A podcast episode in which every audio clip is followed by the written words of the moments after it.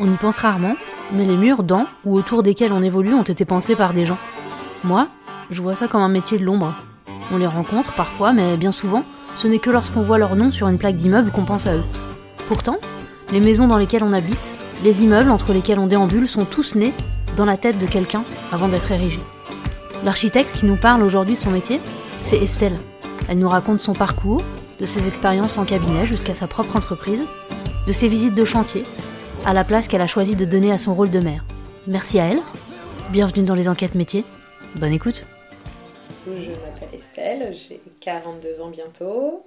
Donc je suis architecte DPLG, ce qui veut dire diplômée par le gouvernement, euh, qui, était, euh, qui n'existe plus aujourd'hui. C'est un autre diplôme euh, d'État, mais bon, qui a une valeur à peu près équivalente aujourd'hui. J'ai été diplômée en 2005 et j'ai monté ma société en 2010 après avoir travaillé dans des agences d'architecture euh, en tant que chef de projet. Et euh, donc ça fait 12 ans que je suis associée d'une société d'architecture avec euh, une amie qui elle aussi est architecte des PLG. Et pour l'instant c'est une société qui tient la route. Alors mon père est architecte de formation et en a fait une partie de sa carrière professionnelle. Et c'était quelqu'un qui était quand même passionné par ça. Donc évidemment, comme toute personne qui, parle d'un métier avec passion, ça donne envie. Et je me suis pas tellement euh, projetée dedans pendant longtemps parce que euh, il est arrivé lui à un moment où il y a eu une crise du bâtiment dans les années 90 et que il, a passé un concours de la fonction publique parce qu'il était père de trois enfants et qu'il s'est dit que c'était peut-être plus sûr, qu'il a eu et donc il a quitté l'architecture avec beaucoup de regrets, euh, je crois, mais tout en continuant à en parler beaucoup et, en montrant euh, cette passion pour ça. Et euh, comment ça s'est passé? C'était euh, au moment de l'orientation en terminale où on a des forums au sein des lycées qui présentent les métiers. où je ne sais pas comment c'est venu d'un coup comme ça, en regardant la liste, je voyais pas grand chose que j'aimerais faire. Et il y avait architecte. Et là, j'ai eu comme une espèce de, flash en me disant mais pourquoi je ferais pas ça après tout, euh, le monde professionnel est bouché dans beaucoup de secteurs. Euh, c'était aussi une des filières qui acceptait des bacs littéraires, ce que j'ai fait moi. Et donc, euh, avec un bac littéraire, on n'a quand même pas non plus un champ aussi large qu'avec les autres. Et voilà, je me suis dit, bah, j'avais quand même une idée d'un parcours difficile de ce métier-là, déjà parce que les études sont longues, et aussi parce que ça paraissait être un secteur un peu bouché du fait aussi, je pense, de la, de la, du parcours de mon père. Et voilà, et ce jour-là, je me dis, bah, quitte à avoir du mal à trouver du boulot, autant faire des études qui ont l'air vraiment pas mal. Et oui, ça a l'air d'être bien, et je, m'inscris en architecture. Voilà, comment ça s'est passé. J'étais une élève plutôt euh, sérieuse, assez appliquée, euh, type un peu bon élève, sauf que moyen en termes de résultats.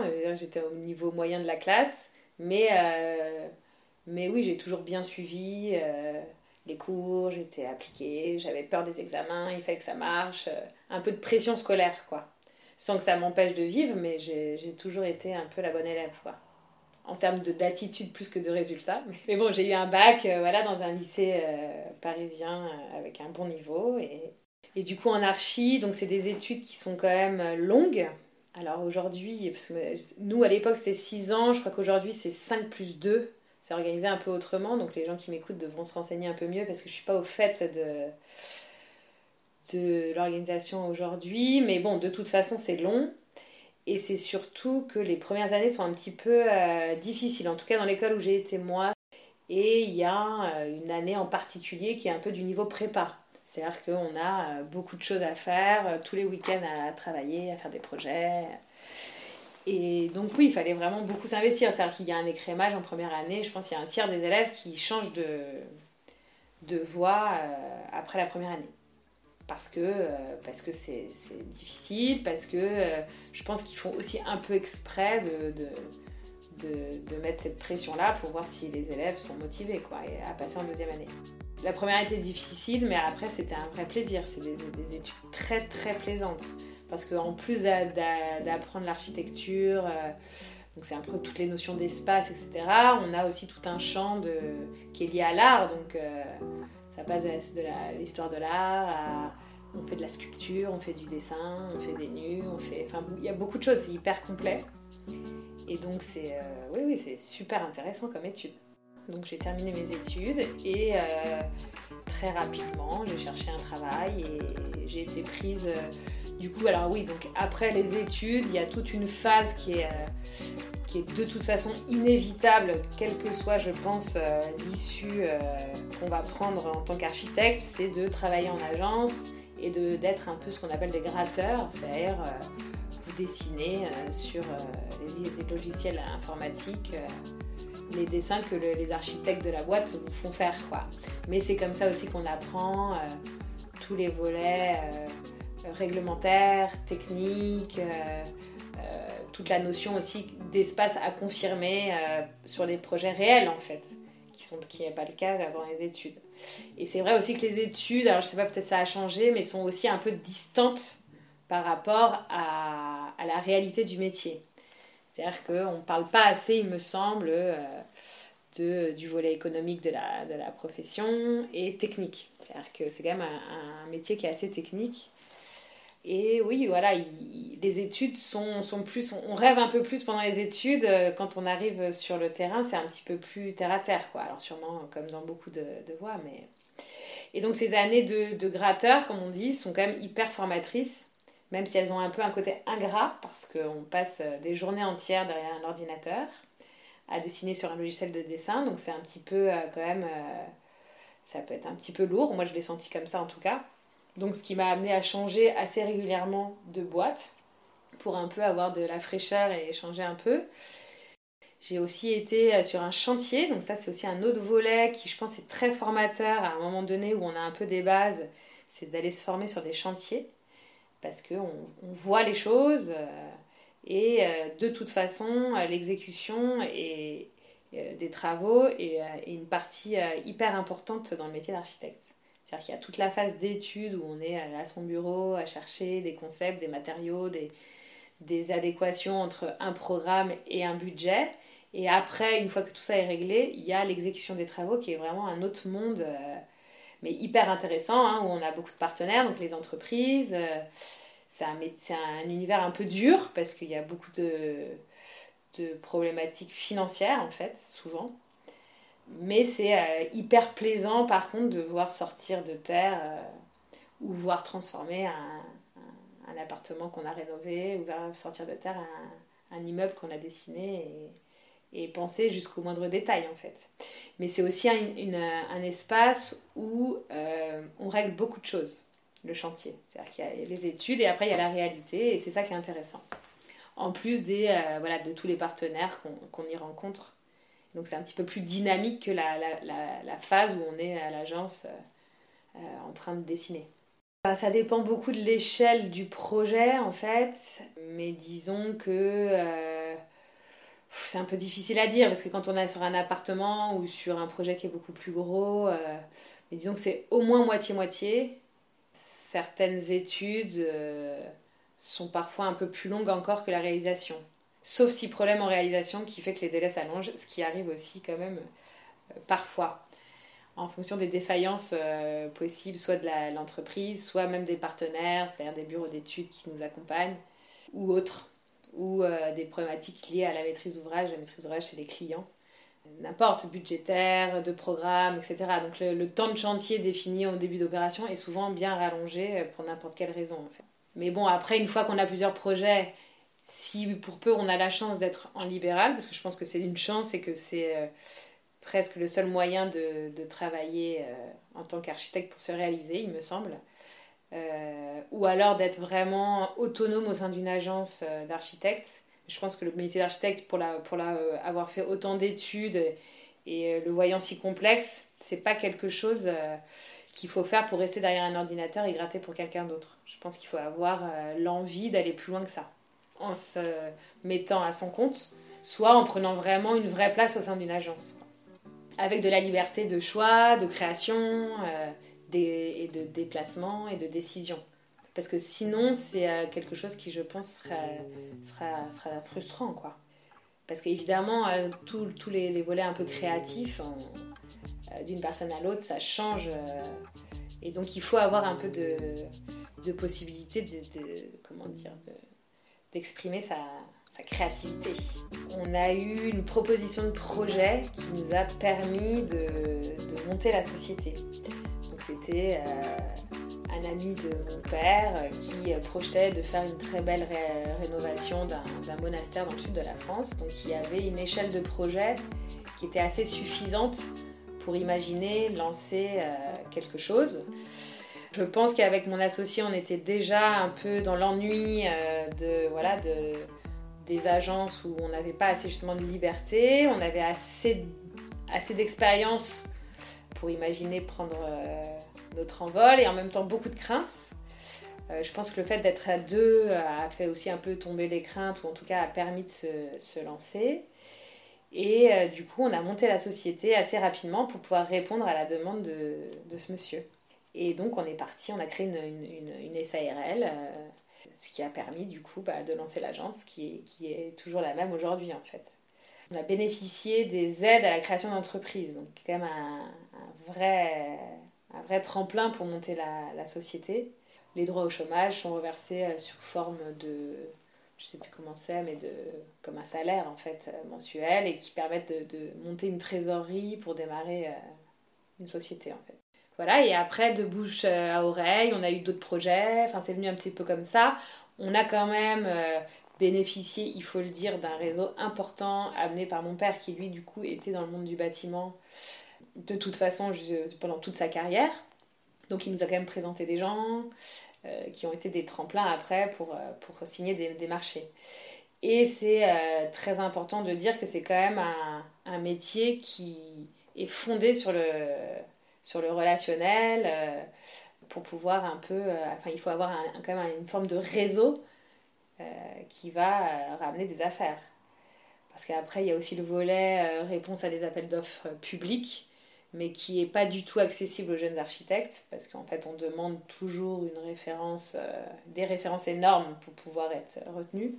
Et il y a beaucoup de monde qui répond. voilà, c'est quand même un métier où il y a, y a plus d'architectes que de boulot à faire, je pense. Donc il faut le savoir aussi, c'est que c'est une forme un peu d'ingratitude, quoi. Euh, vous avez euh, toute la possibilité de travailler, mais la, monter sa clientèle, c'est vraiment difficile. C'est le volet difficile de la profession, euh, je crois. Pouvoir trouver des affaires. Donc le réseau est primordial. Ben, un jeune architecte, c'est celui qui se lance après avoir fait les quelques années voilà, en agence et qui monte sa société. Et encore que je pense que nous, on est presque encore considéré 12 ans après comme un jeune architecte. Parce que bah, on a euh, tout un panel de projets qu'on a réalisés en 12 ans. Mais pour répondre à certains encore aujourd'hui qu'on serait en toute capacité de, suivre, de projets, je parle, euh, public, il nous manque encore des références. Parce qu'on demande souvent, euh, par exemple, trois références à échelle égale. je ne sais pas, par exemple, on fait construction d'une crèche, il faut pouvoir montrer que vous avez déjà fait trois crèches. Bon, bah, si personne vous donne la possibilité de faire la première crèche, voilà, c'est à ce moment-là que. Donc, ça veut dire que pour démarrer, il faut absolument avoir une possibilité de s'orienter vers la commande privée. Et d'où le réseau important de gens de bouche à oreille, de. Voilà. Alors après, euh, bon, tout le monde en a du réseau, hein, faut pas. C'est un ami, un ami d'un ami, etc. Mais c'est vrai que. Euh, si déjà euh, on a un pied dans des, choses qui sont liées au bâtiment, quoi, dans le monde du bâtiment, c'est toujours quand même profitable. Quoi.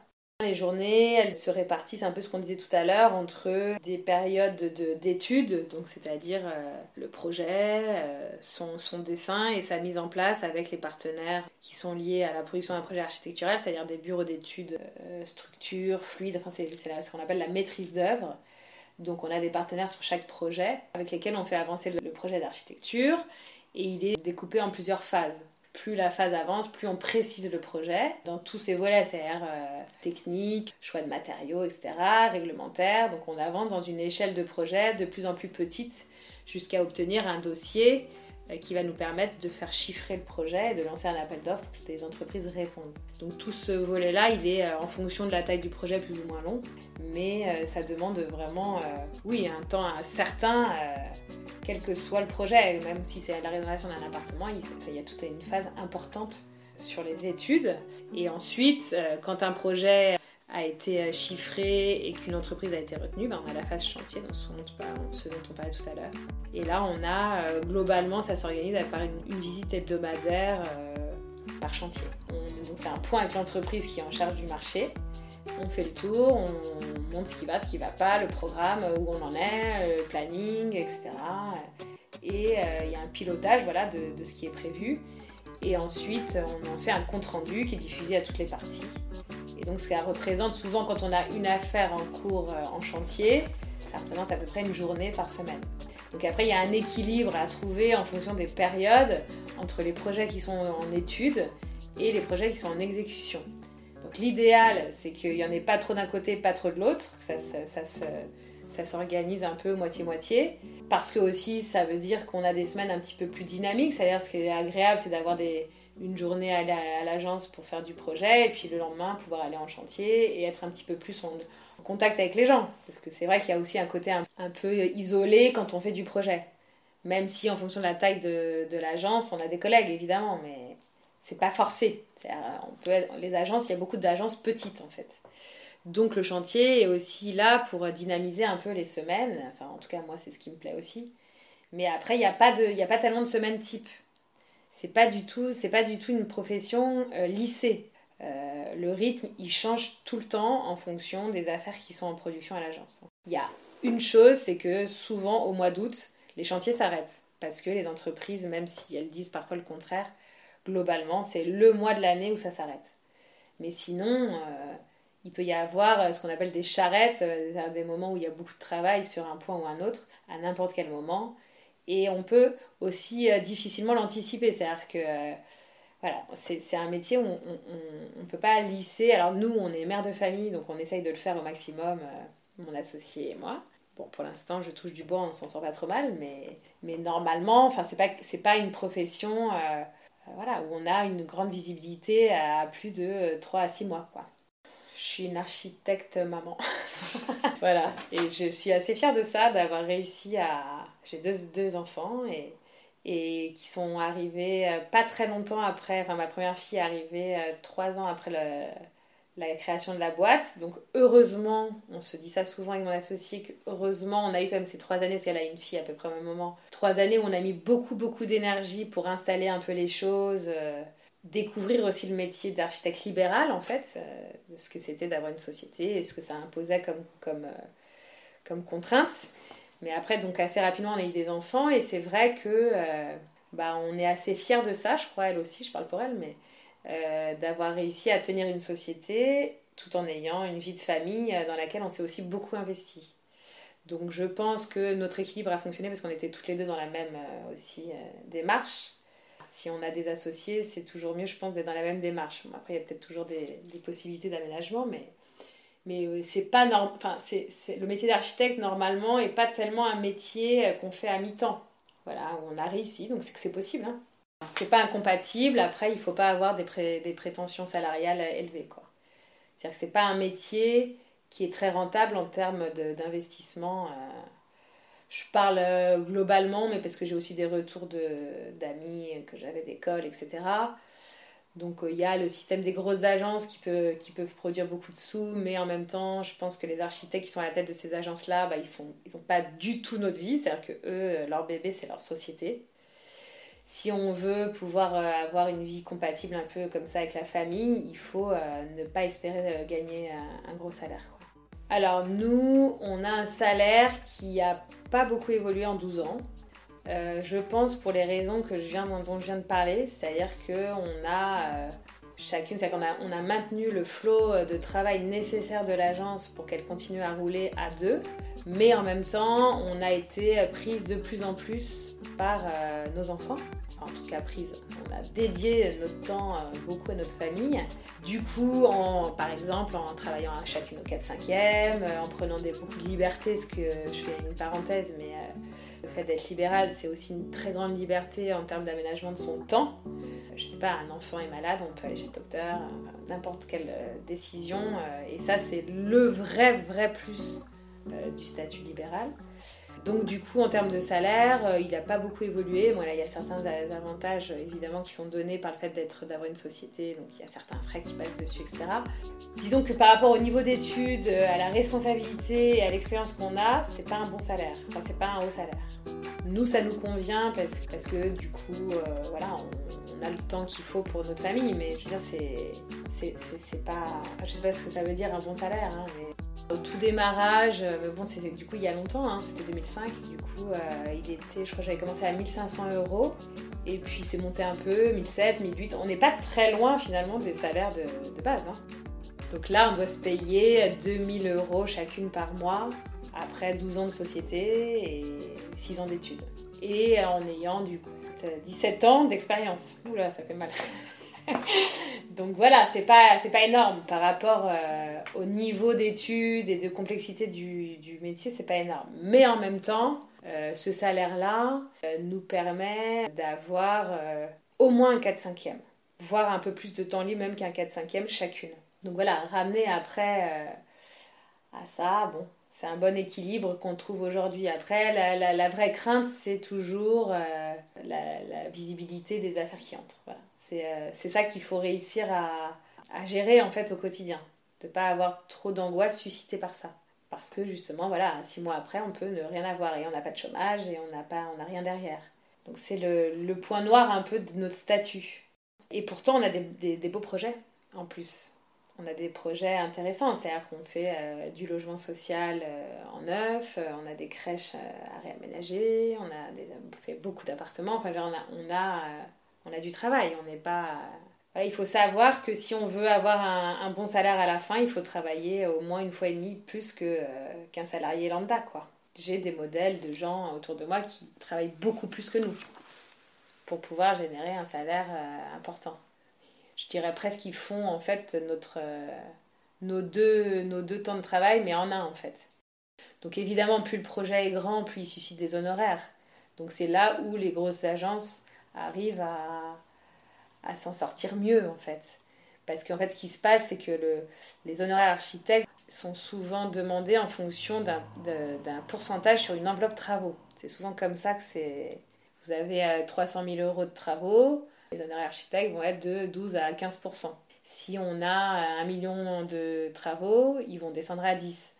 Ainsi de suite. C'est-à-dire que c'est plus c'est gros, plus les honoraires sont petits. Mais si un architecte a un, projet à 10 millions d'euros, même s'il applique le taux de 8%, ça lui fait quand même une, très belle euh, rémunération. Un boulot salarié en agence, il est plafonné à 3000, 3500 euros pour des bons postes de chef de projet en salarié.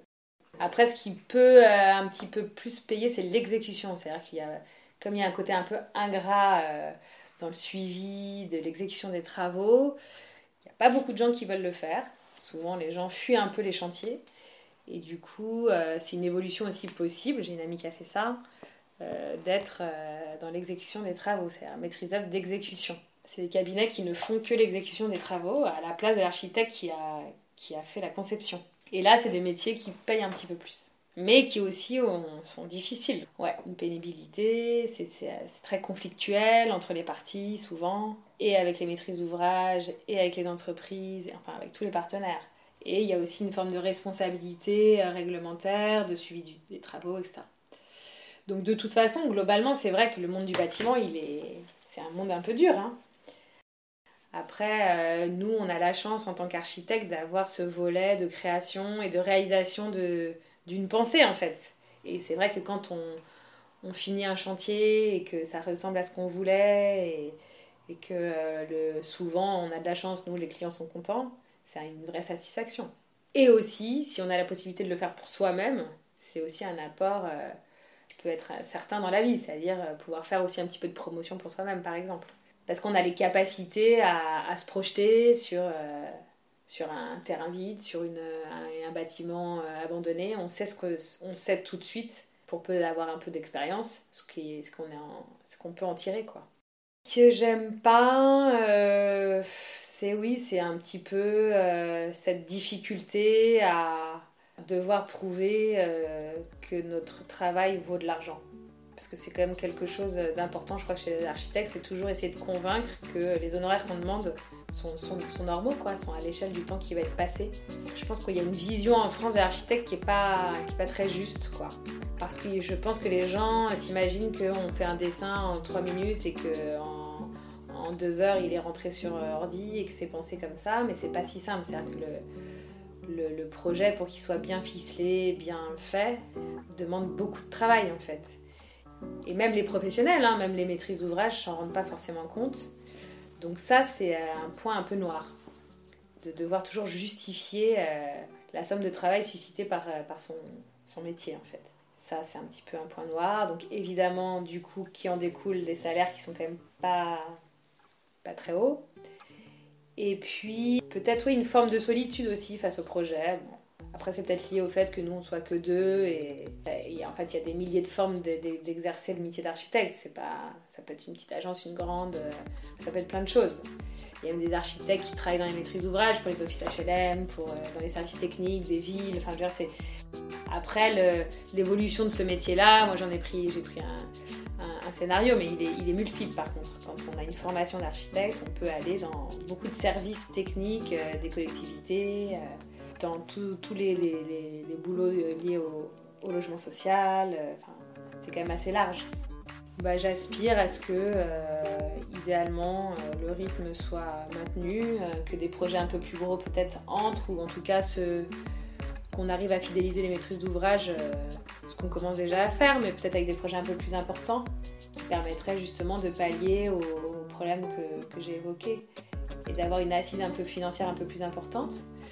Mais euh, tout en restant dans ce rythme-là qui me va assez bien, en tout cas euh, pour l'instant, où moi, ma, priorité était aussi beaucoup ma famille. C'est un très beau métier, mais qu'en même temps, il est chargé de, beaucoup de, difficultés et d'efforts qu'il faut quand même avoir, je pense, euh, comment dire, un appétit vers ça, c'est-à-dire euh, pas y aller euh, juste comme ça, quoi. Parce que c'est voilà des longues études, c'est il faut avoir une sensibilité à l'habitat, à, ce domaine-là, que qu'on ait une voilà qu'on ait une envie de ça, parce que parce que sinon, si c'est pas motivé par ça, je pense qu'il vaut mieux faire autre chose. Ouais, peut-être quelqu'un qui s'apprête à faire de l'architecture, euh, je pense que c'est bien de multiplier les, contacts, les avis, les retours d'expérience. Parce qu'en même temps, moi je parle du mien, mais il y en a vraiment beaucoup de scénarios possibles. C'est un métier qui, s'exerce de plein de façons différentes et, du coup, c'est bien d'aller voir, d'aller demander aux gens, peut-être visiter les écoles. Il y en a beaucoup en plus des écoles, elles n'ont pas toutes les mêmes, euh, les mêmes spécialités, etc. Donc il faut se renseigner, je pense, beaucoup.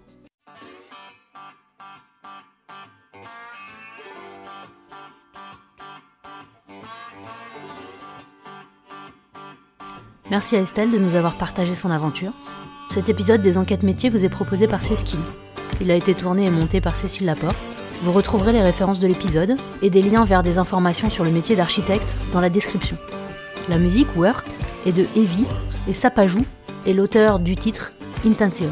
Vous souhaitez entreprendre un bilan de compétences? N'hésitez pas à vous renseigner sur le site de Cécile Formation et Conseils. On vous accompagne. Retrouvez les épisodes des enquêtes métiers sur toutes les plateformes de podcast N'hésitez pas à en parler autour de vous. Et ce qui serait génial, c'est que vous preniez quelques minutes pour y mettre une note, 5 étoiles par exemple. A bientôt